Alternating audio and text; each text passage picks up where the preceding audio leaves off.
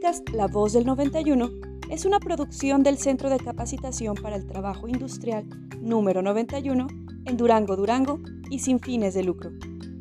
Los comentarios expresados en este programa son responsabilidad de sus conductores. Podcast La Voz del 91.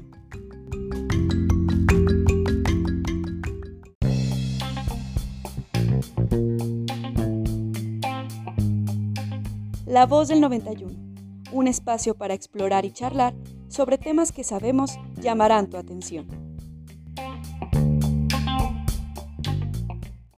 Hola, muy buenas tardes a todos. Bienvenidos a este nuevo episodio de La Voz del 91, en donde hablaremos del tema empoderamiento de la mujer en tiempos de COVID. Para ello contamos con la presencia de mis compañeros, jefe de vinculación, Eder Vargas. Gracias, Carmen. Bienvenidos. Trabajadora social Victoria Cervantes. Buenas tardes a todos. América Reyes. Buenas tardes. Y su servidora Carmen Terrazo.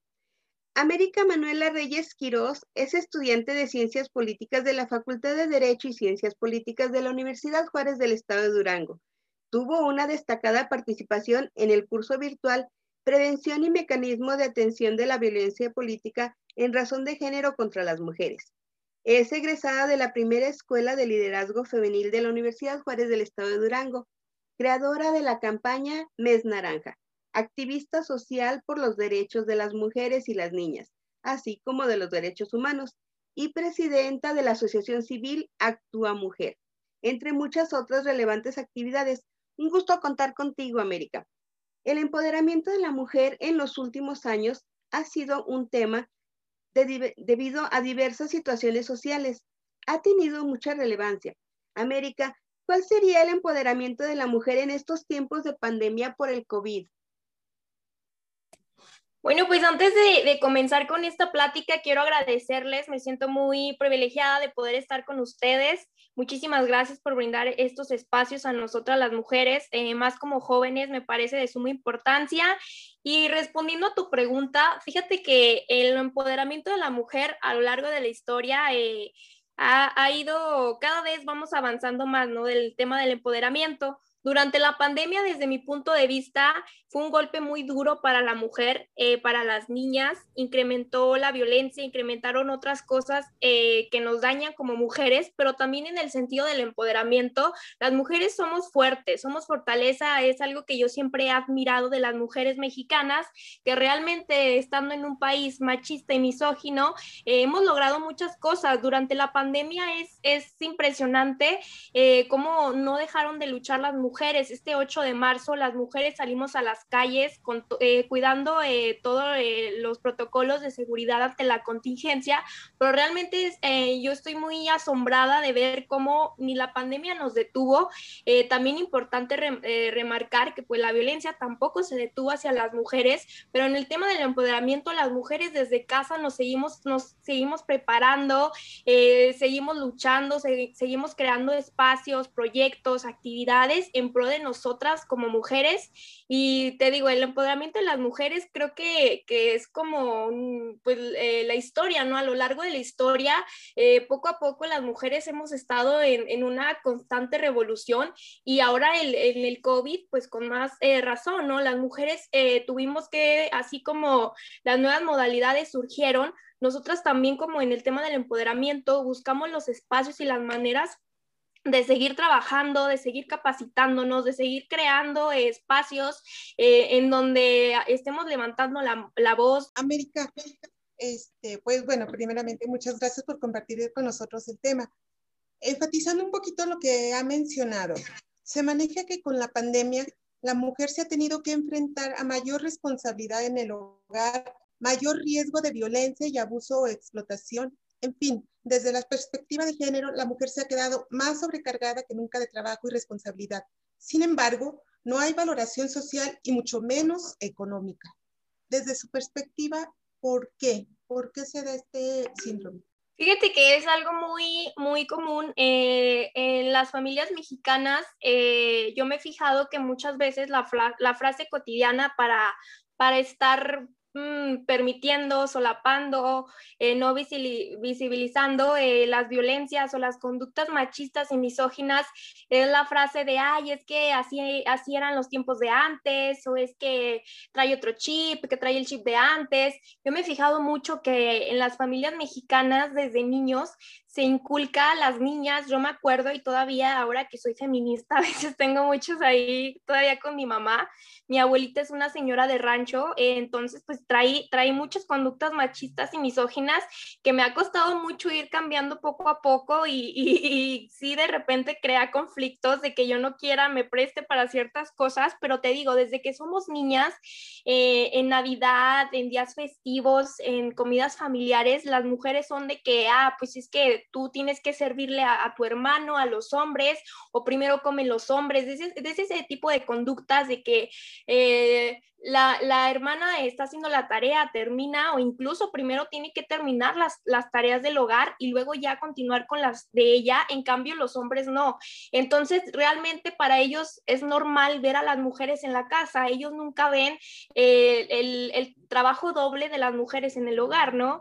Eh, también es importante recalcar que así como se perdieron muchos trabajos en el sentido de las trabajadoras domésticas en ese ámbito, también se vieron muy afectadas, no hay nadie que esté haciendo nada por ellas. Y en el tema de las madres de hogar, eh, desde las tareas, eh, ahora con la modalidad virtual de la educación como la estamos viviendo ante la pandemia, pues realmente también es eso, ellas están haciendo un, hasta un trabajo de manera triple, ¿sabes? Realmente desde, te digo, en mi punto de vista yo lo veo que es algo que ya está normalizado y realmente por eso a veces no se les valora incluso a nuestras madres, este, los hijos, incluso las hijas, eh, pues no ven el trabajo que, que, muchos te digo, creen que porque la mujer es la mujer, ella tiene que estar encargada de la cocina, de los niños, de la educación, cuando realmente es un trabajo que debe de ser compartido y realmente en la pandemia aumentaron, la violencia, aumentó el trabajo, pero realmente nunca se le ha valorado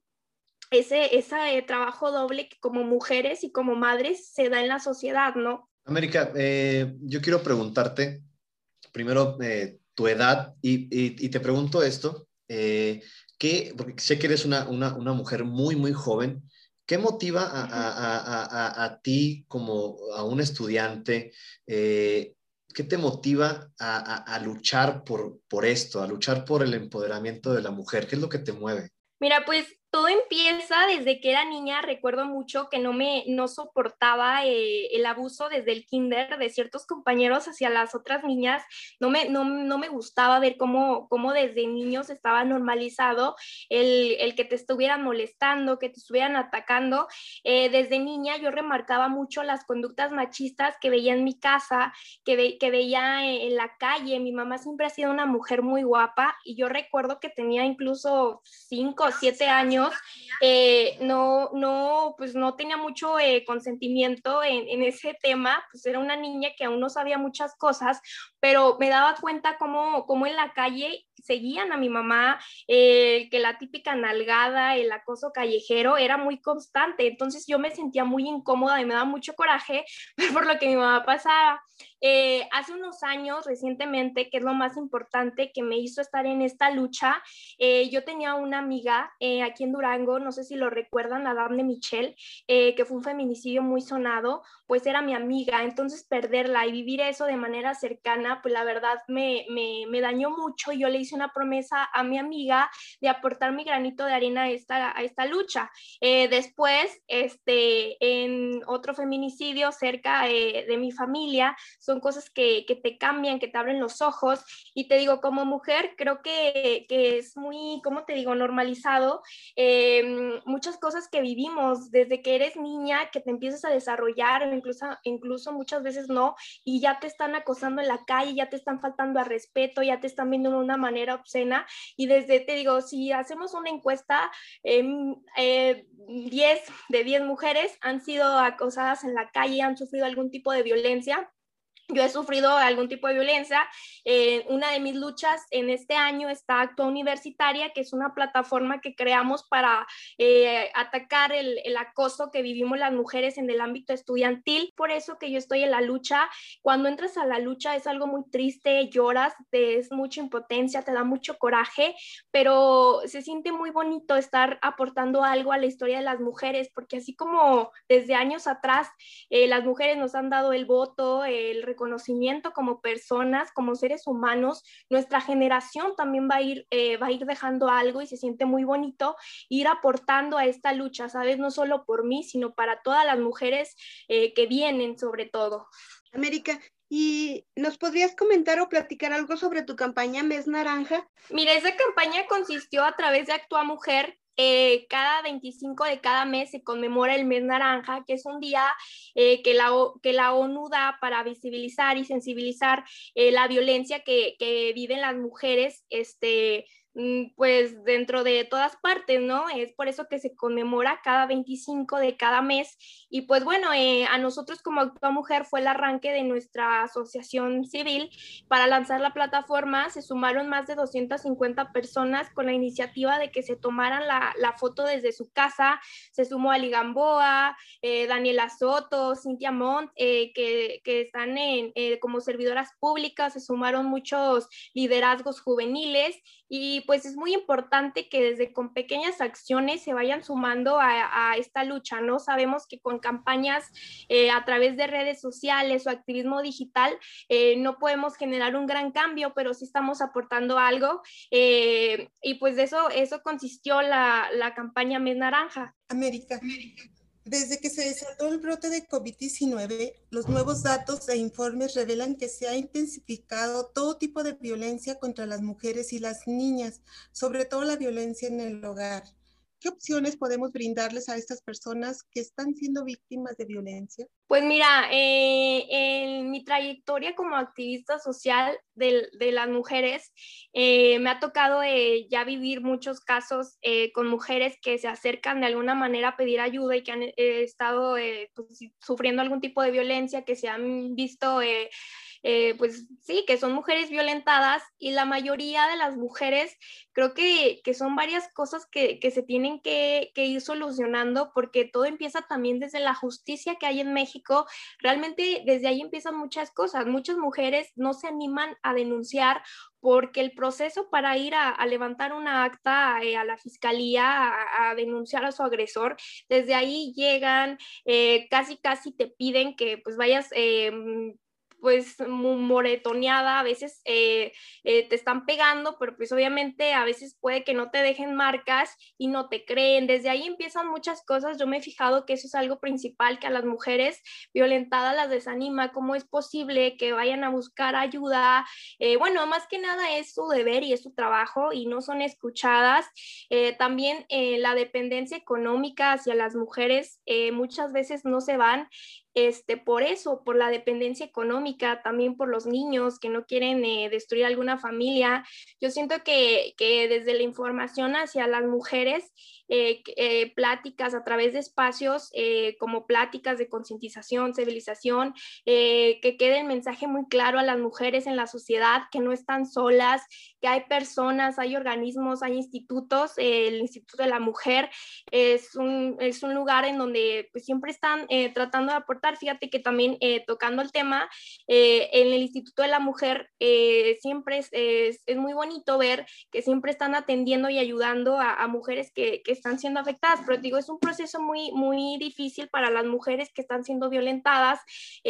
ahí entra también el, desde la ayuda psicológica, la ayuda de, de, brindarles a las mujeres el saber que no están solas, porque te digo, desde ahí parten muchas cosas que no se atreven a denunciar y te digo, realmente se trata de sacar iniciativas eh, eh, en los eh, institutos que es su deber, que son públicos y que están para eso, eh, que apoyen más a las mujeres, ¿no? Eh, desde, digo, también crear eh, yo siento que la información es poder y el estar eh, informando y darles esa, ese poder a las mujeres en las casas, muchas veces, fíjate que tocando el tema ese, hay mujeres que no se están dando cuenta que son violentadas porque realmente no conocen la violencia y desde ahí entra el espacio de que en México falta mucha, mucha información este, para, para poder salir de ahí, ¿sabes? Con todo lo que hemos comentado, podemos darnos cuenta que este es un tema muy interesante.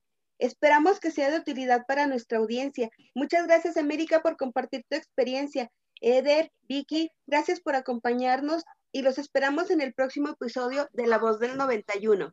muchísimas gracias a ustedes por la invitación, fue un placer estar compartiendo y les reconozco eh, que estén creando este tipo de, espacios en donde se les dé la voz a las mujeres para que puedan eh, transmitir mensajes, eh, de alguna manera concientizar y sensibilizar a, a la sociedad en general. América, gracias. Gracias.